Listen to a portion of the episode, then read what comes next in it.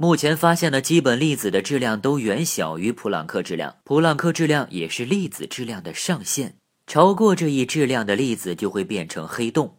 物理学家还预测可能存在质量刚好是普朗克质量的粒子，也就是普朗克粒子。但这只是假想粒子，目前还没有发现。如果听懂了刚才讲的这些，我来带你实战推导一下普朗克质量。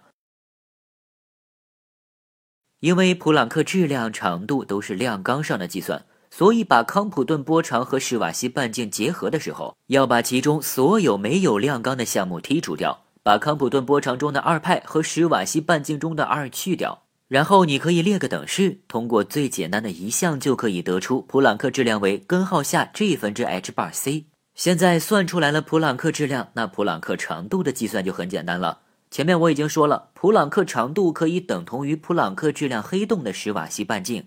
史瓦西半径是 c 方分之二 g m，这个 m 就是普朗克质量，也就是根号下 g 分之 h bar c。把这个代入到史瓦西半径中，去掉二这个和量纲无关的项目，普朗克长度就是根号下 c 的三次方分之 h bar g。这里面 h bar 是约化普朗克常数，g 是引力常数，c 是光速。你查一下它们具体的数值，就可以算出来。普朗克长度大约是一点六一六二乘十的负三十五次方米。有了普朗克长度，普朗克时间很快就可以用量纲导出。普朗克长度的单位是米，普朗克时间的单位是秒，所以需要引入一个单位是米每秒的常数，这个常数就是光速。你可以理解为普朗克长度是光速在普朗克时间内走过的长度。刚才推导出来了，普朗克长度是根号下 c 的三次方分之 h bar g，普朗克时间就是普朗克长度除以光速，最后的结果就是根号下 c 的五次方分之 h bar g。这里面都是常数，自己算一下就可以得知普朗克时间为五点三九乘十的负四十四次方秒。事实上，普朗克长度并不是物质的最小尺度，而是现代物理学失效的尺度。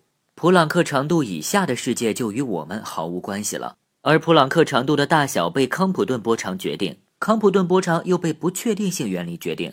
我有时候就想，不确定性原理就和《三体》中的质子一样，把人类可探测的空间极限锁死了。人类只能在普朗克长度以上的世界探索，普朗克尺度以下的世界是绝对禁区。